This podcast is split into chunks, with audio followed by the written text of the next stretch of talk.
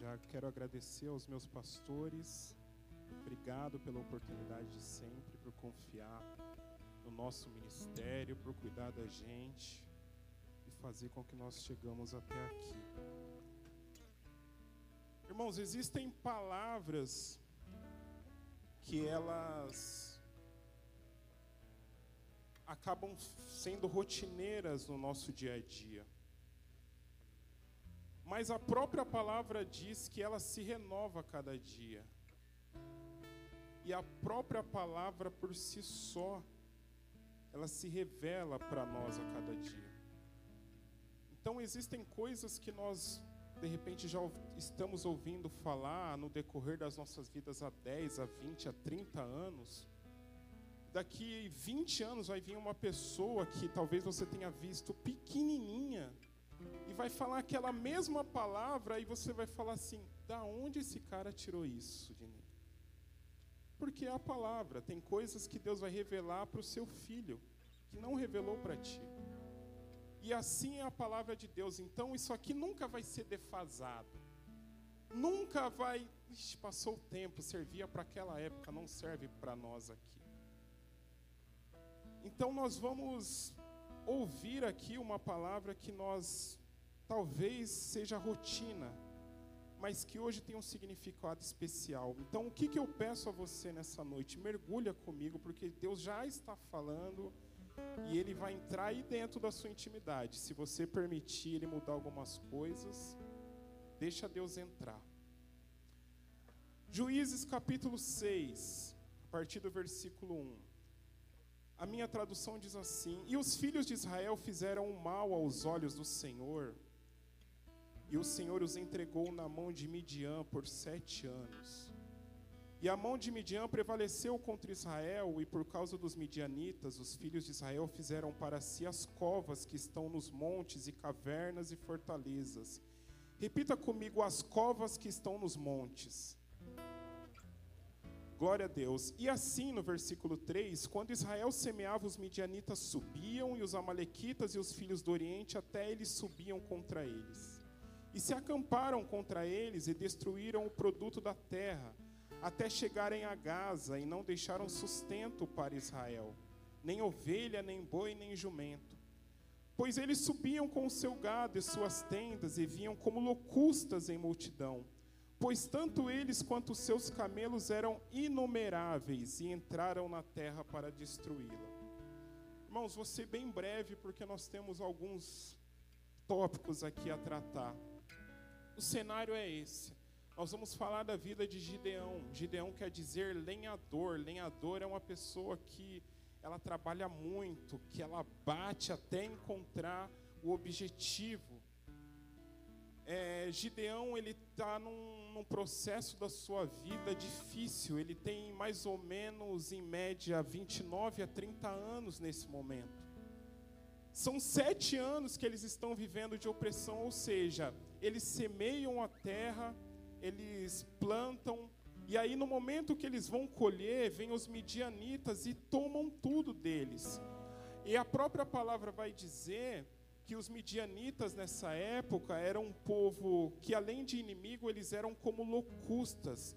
O que é locusta, Júnior? Locusta é como um gafanhoto. Não sei se você viu há pouco tempo aquela, aquele enxame de gafanhoto que estava chegando. Então a Bíblia diz que ela, ela, ele exemplifica os midianitas como um enxame de gafanhoto que chegava. Eles ficavam prontos, esperando eles plantarem. No momento da colheita, no momento que eles iam tirar o fruto da terra, vinham os midianitas e pegavam tudo. E a Bíblia diz que são sete anos vivendo assim. Imagina você planta, você, é, você trata os animais, tudo na hora que você vai tirar o sustento da terra, vem um povo inimigo e toma aquilo de você. E nesse cenário, o que, que eles fazem? Eles começam a pegar cavernas, covas e se esconderem para que eles consigam salvar algumas coisas dos midianitas, porque já não era um ano, uma aconteceu uma vez e pronto, não, era sucessivamente, era rotineiramente. Toda vez que eles plantavam, toda vez que eles iam colher, toda vez que o gado ia dar o seu fruto, toda vez que era tempo de, de vender, de, de ter o fruto daquele negócio deles, vinham os midianitas e pegavam. Então eles começavam como estratégia a pegar cavernas, a pegar covas e se esconderem. E eles estão nesse cenário porque o povo, que era um povo que conhecia Deus, já tinha começado a se desviar eles já tinham levantado altares a outros deuses. A Bíblia vai dizer que eles, é, que eles consagram a vida deles a Baal, que eles levantam altares deles a Baal e a Azerá, que é a feminina de Baal. É, é, é como se fosse a, a deusa feminina deles. Então o povo está nesse cenário. E a Bíblia vai dizer também que Deus envia um anjo para falar com o povo e fala o seguinte: Olha, eu tirei vocês lá do Egito, eu trouxe vocês aqui, se arrependam dos vossos pecados, não é mais para vocês ficarem nesse cenário, não foi isso que eu planejei para vocês. Só que o povo está tão intertido naquela vida, o povo está tão desanimado, o povo está tão oprimido, o povo está tão consagrado à vida a outros deuses, os altares deles eram levantados dentro de casa, que eles não dão a mínima atenção. Aí Deus envia um anjo para falar com quem? Com Gideão. Gideão, filho de Joás. Na verdade, o que Deus queria falar seriam com os mais antigos, mas como eles não deram atenção, vem Gideão. Quem que é Gideão? Gideão é mais um do povo de Israel que está ali escondido dentro de uma caverna, dando um jeitinho. A Bíblia diz que ele está malhando trigo no lagar. O trigo não é lugar de malhar ali, ou seja, o jeitinho, deixa eu colocar de uma forma simples para que nós consigamos entender. Você já deu um jeitinho? Vou te falar o que é um jeitinho. Quando eu estava no quartel, eu lembro que no meu último ano, eu já sabia que naquele ano eu iria sair, porque eu, eu, eu era temporário e eu precisava ficar ali sete anos. Então eu falei: olha, eu preciso começar a dar um jeitinho, porque eu não sei, eu não vou sair daqui, vou estar desempregado, as coisas aí fora são totalmente diferentes. Então, como eu tinha, eu conseguia cumprir apenas meio expediente, o que, que eu fazia? Eu ia de manhã para o quartel, ficava até meio-dia, almoçava e aí eu consegui um emprego na Copenhagen, que era ali próximo de Alphaville mesmo. Então eu já saía do, do, desse primeiro emprego que era o quartel militar, então eu ia lá para Copenhagen bater massa de chocolate. Até às 10 da noite.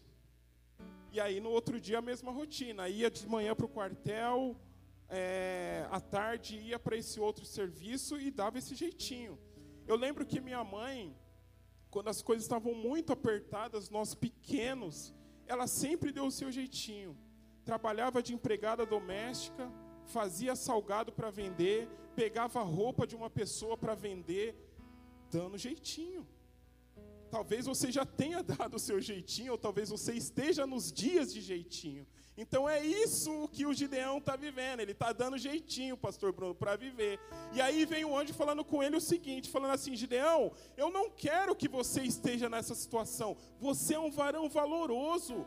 Eu quero que você viva, eu quero que você cresça, eu quero que você derrote os midianitas. Ele fala: Peraí, Deus, você está de brincadeira comigo? Já fazem sete anos que eu estou aqui nessa situação.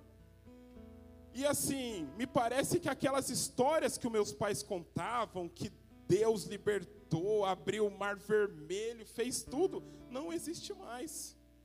Parece que tudo isso daí é lorota, porque a opressão que eu estou vivendo, olha a minha situação. Eu estou aqui dando um jeitinho escondido numa caverna, com esse pouquinho de coisa aqui, para que ninguém tome o restante que me tem. O Senhor vem me chamar de varão valoroso, de vencedor alguma coisa está de errado. Aí Deus precisa fazer um papel. Ele precisa tratar com Gideão. Porque ele sabe que aquele estado que ele está não dá realmente para ser um vencedor. Mas mesmo assim ele insiste, ele fala assim: então, Gideão, nós vamos partir para um processo. É óbvio que Deus não fala com ele essas palavras, mas Deus já tem planejado. Então ele começa a falar o seguinte: Gideão, se levanta Você tem que se levantar daí, da onde você está, porque a mente de Gideão, a mente de Gideão já estava cauterizada como um derrotado. Ele não conseguia enxergar que ele poderia se levantar e ser aquela pessoa que Deus designou para ele. Irmãos, a opressão faz isso. Os dias maus fazem isso. Os dias ruins tornam você uma pessoa doente. Sabe o que quer dizer a caverna que ele se escondia? Talvez o quarto escuro que ninguém está vendo você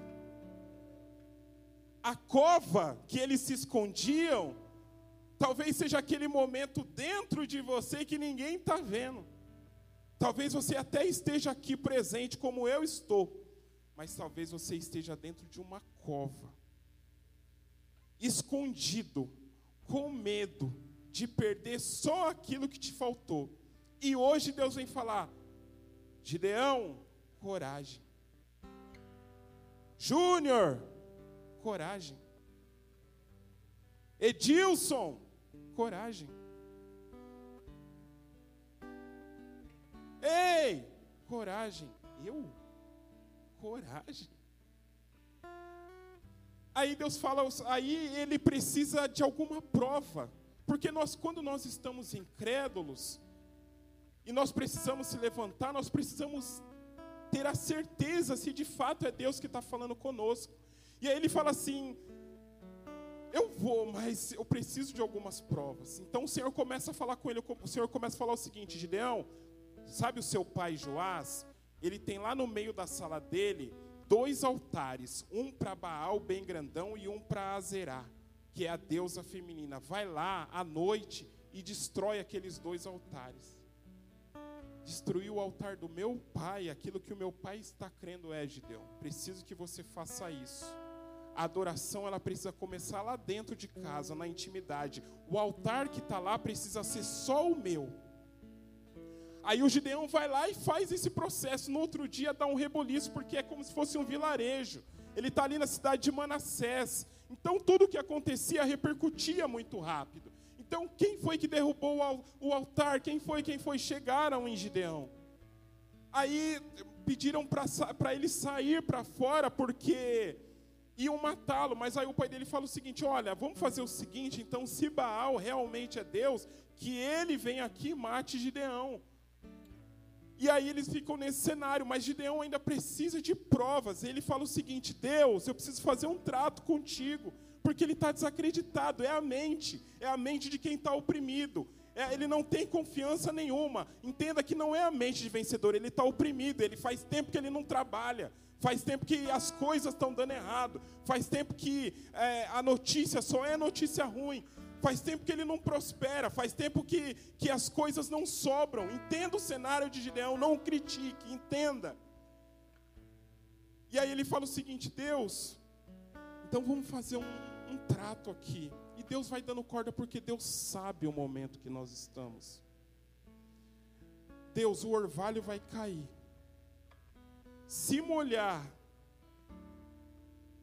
a lã que está aqui e não molhar por fora o solo todo, eu sei que tu és comigo nessa batalha.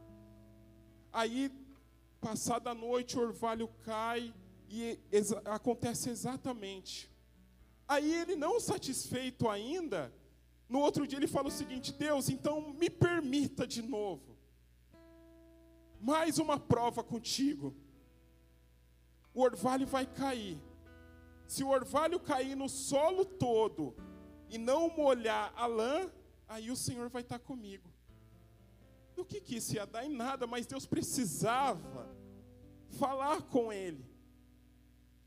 Aí caiu o orvalho à noite, ele vai lá, o solo todo molhado e a lã sequinha. Deus está comigo. Aí o Gideão começa a se levantar. Aí Deus fala para ele: agora vai na cidade e vai proclamando: olha, nós vamos matar os midianitas. Quem são aqueles que conseguem vir comigo? Foi nas tribos, foi chamando. E aí vem vindo os voluntários, 32 mil, você conhece a história. Só que 32 mil eu comecei a fazer conta, Dinei. Financeiro tem essa coisa de fazer conta. Eu faço conta todo dia. Então, 32 mil para matar um outro povo de midianitas, que eram 135 mil, eu tenho 76% a menos de pessoas.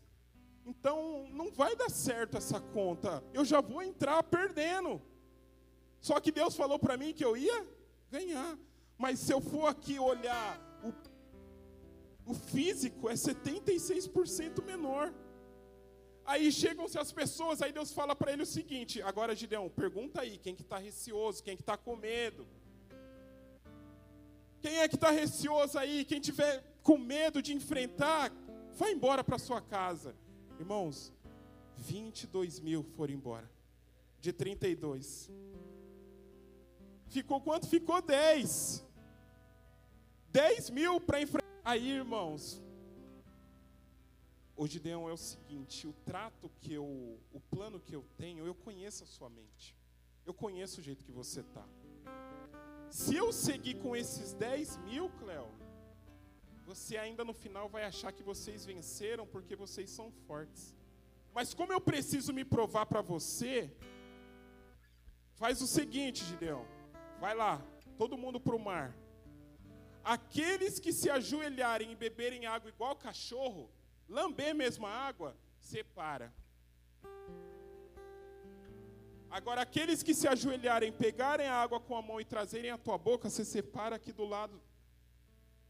Feito isso, os que se abaixaram, pegaram a água e levaram até a boca, foi só 300. Aí Deus fala assim: é só com esses 300 que a gente vai. Peraí. Era 32. 22 mil foram embora, sobraram 10. Dos 10, 9.700 foram embora agora, porque Deus já não quer.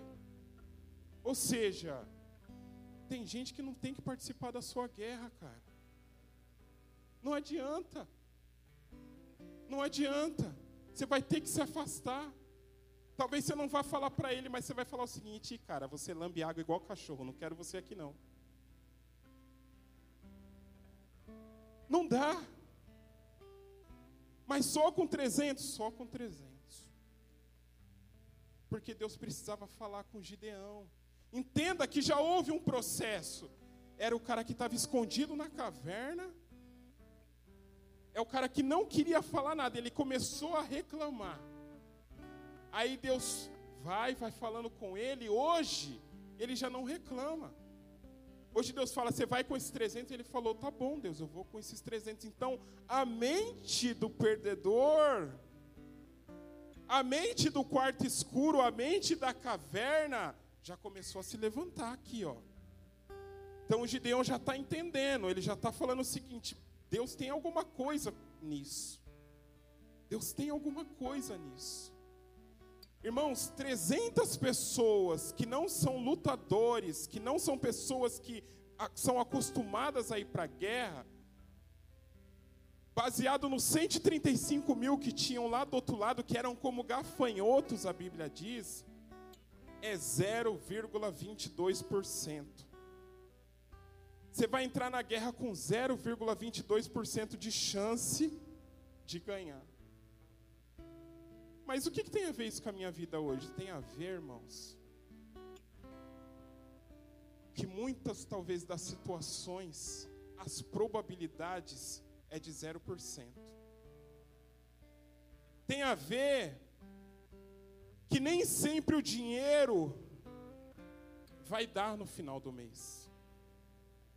Tem a ver que o diagnóstico, às vezes, não é favorável tem a ver que talvez você estivesse se escondendo porque você estava com medo.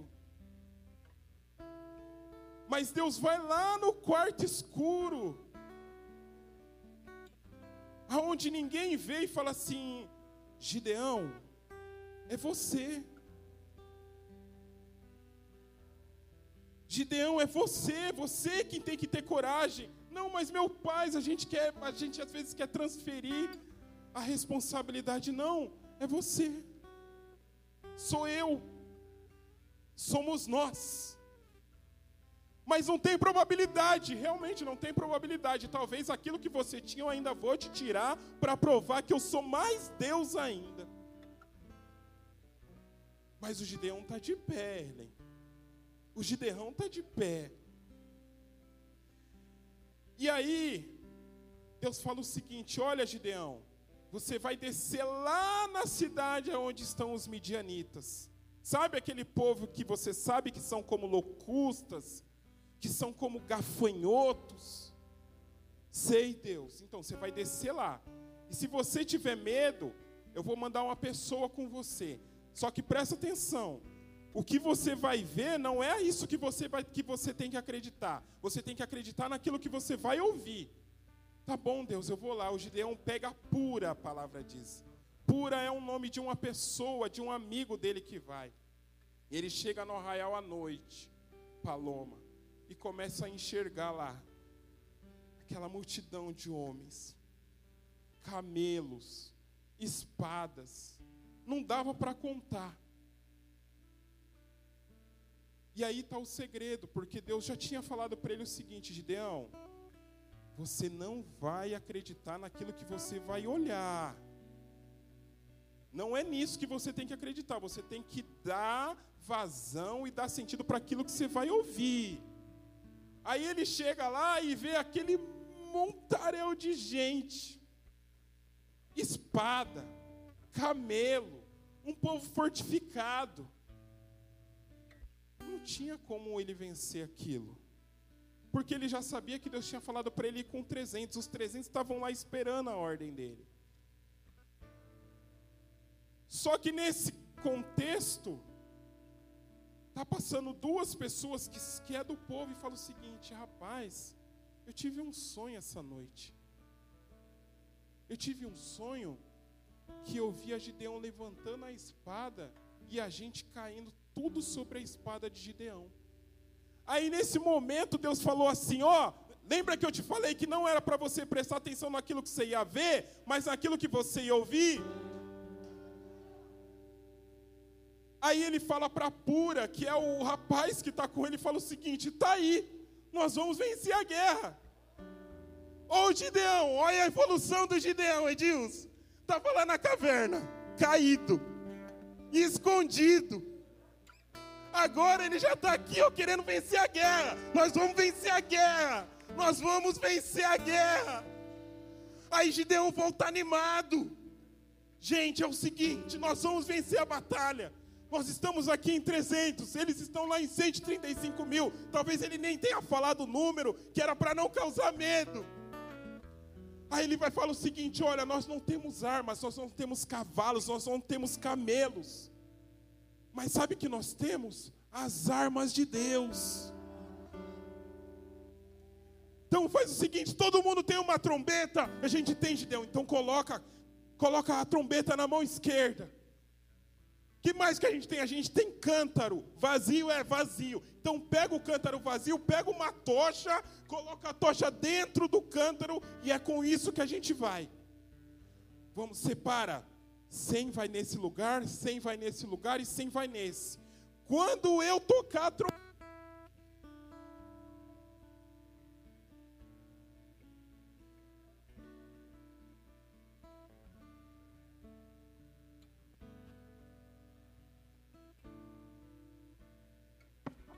som.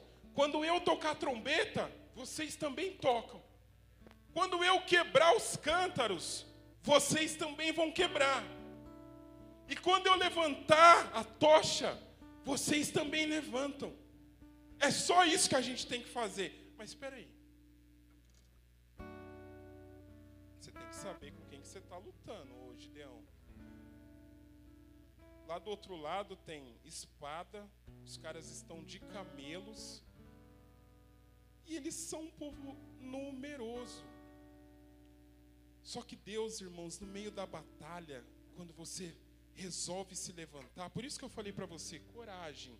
Quando eu falei coragem, Gideão, eu falei coragem, Fábio. Coragem, pastor Isabel. Coragem, Edilson. Coragem, Paloma. Coragem. Porque você tem que ter coragem. Se você olhar a probabilidade, não tem como.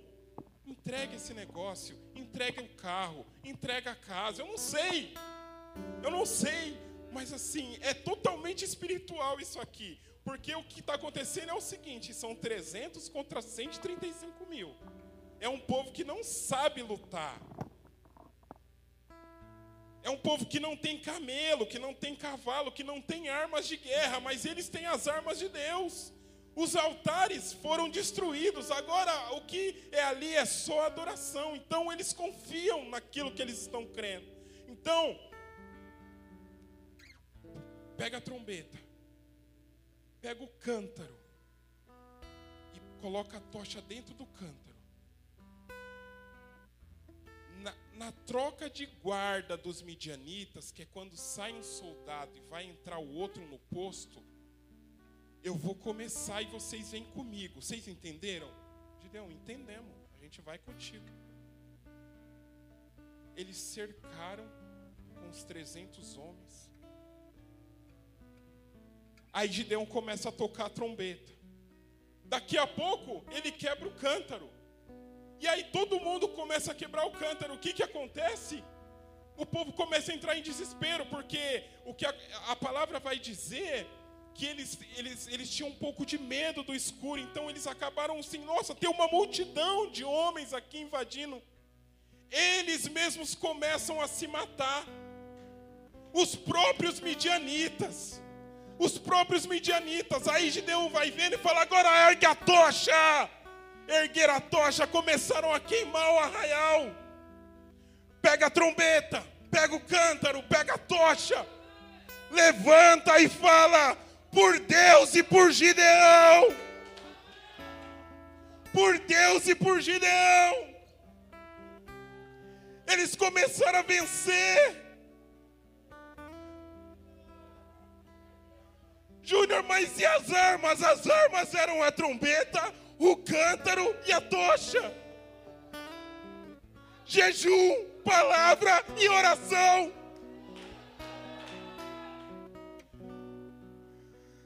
Entenda a sua jornada. Talvez hoje você esteja num quarto escuro, talvez eu esteja pregando só para mim aqui. Mas Deus começa a te levantar e fala: vem, vai acreditando.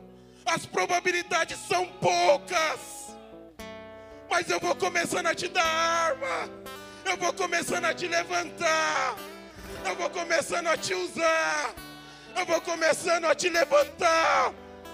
Sai do quarto escuro! Sai daí, Gideão! Sai daí, Gideão! É isso que Deus está falando aqui nessa noite. Para de se esconder. Para de se esconder. Porque as pessoas estão morrendo porque estão se escondendo. Complexo de medo, complexo de inferioridade, depressão. Sai daí. Não existia probabilidade para aquele menino, para aquele homem. É o próprio Deus falando com por que, que Deus te trouxe aqui nessa noite.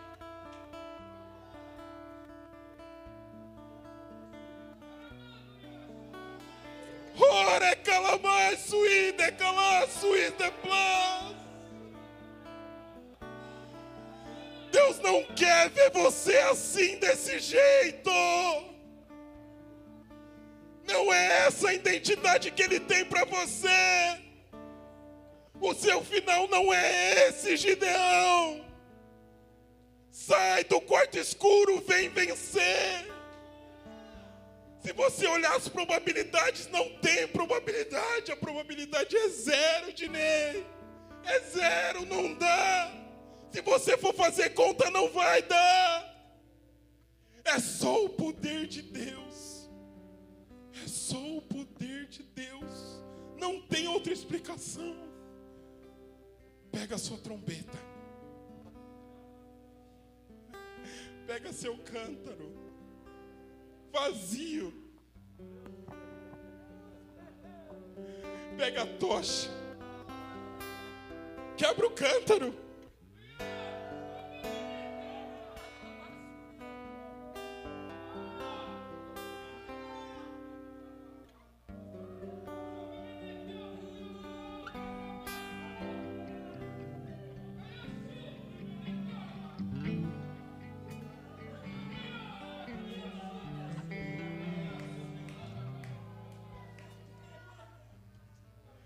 Aleluia.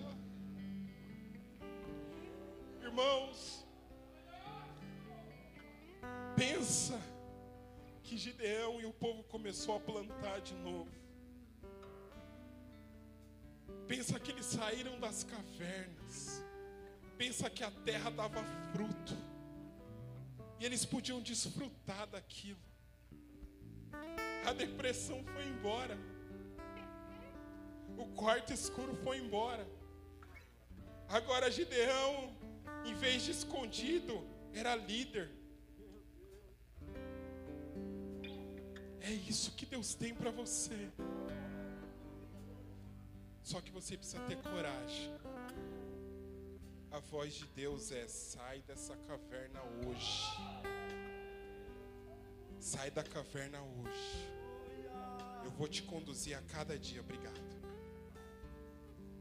Até você ser quem eu quero que você seja. Em nome de Jesus. Que Deus abençoe você, a sua casa e a sua família. Deus abençoe.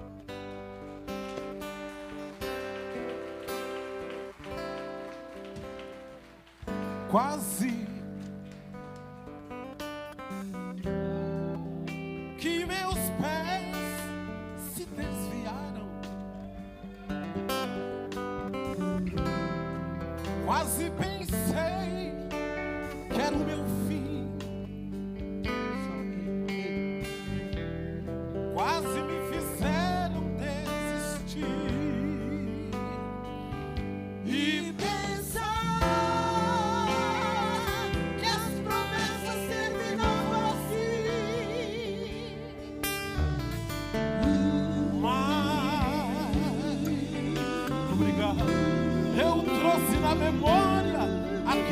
esperança.